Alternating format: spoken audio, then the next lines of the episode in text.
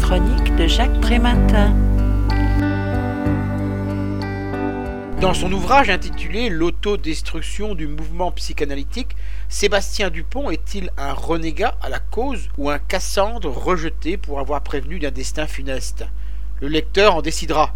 Se refusant à utiliser les publications qui y sont hostiles, l'auteur reprend à son compte toute une série d'analyses qui défendent bec et ongle la psychanalyse en y ajoutant son propre regard lucide et perspicace. La démonstration est d'autant plus cruelle qu'elle vient donc de l'intérieur. L'objectif est annoncé d'emblée. Comment éviter que ce mouvement ne fasse naufrage? Le diagnostic dressé est sans concession.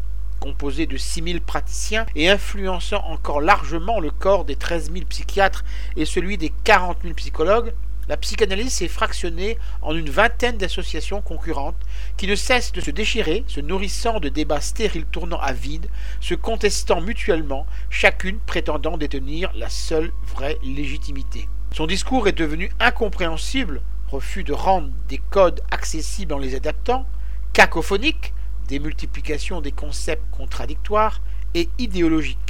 Les modèles proposés sont devenus des postulats immuables et le système théorique s'est transformé en dogme sacralisé et fétichisé.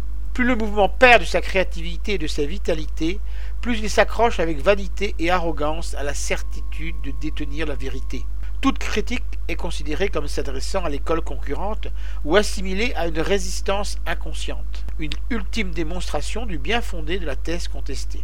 L'auteur le proclame haut et fort, il faut arrêter d'accuser les cognitivo-comportementalistes, la marchandisation de la santé mentale ou la dérive néolibérale d'être à l'origine de la perte de crédibilité de la psychanalyse.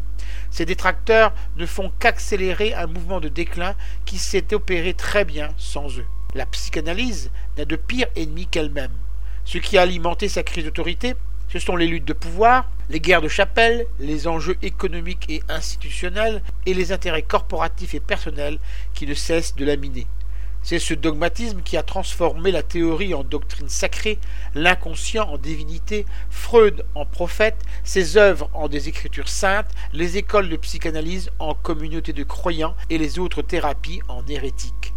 C'est la quête de la révélation entre les lignes, dans le sens caché d'une formule ou dans l'ambiguïté d'un terme. Le moins que l'on puisse dire, c'est que Sébastien Dupont n'y va pas du dos de la cuillère. Son rêve, que la psychanalyse renonce à sa position de supériorité et d'hégémonie pour redevenir une thérapie et une théorie parmi d'autres qu'elle s'intéresse à l'individu tel qu'il est et non tel que la doctrine le décrit, ou encore qu'elle s'enrichisse de l'apport des autres sciences humaines. Reconnaissons-le, il y a du travail. Je rappelle le titre de l'ouvrage que je viens de vous présenter, L'autodestruction du mouvement psychanalytique. L'auteur en est Sébastien Dupont. Il a été publié aux éditions Gallimard en 2014 et est vendu au prix de 16,90 euros. Vous pouvez retrouver le texte de cette critique dans le numéro 1170 de Lien Social. Il est consultable sur le site du journal www.lien-social.com ou sur mon propre site www.trématin.com. Je vous dis à la semaine prochaine.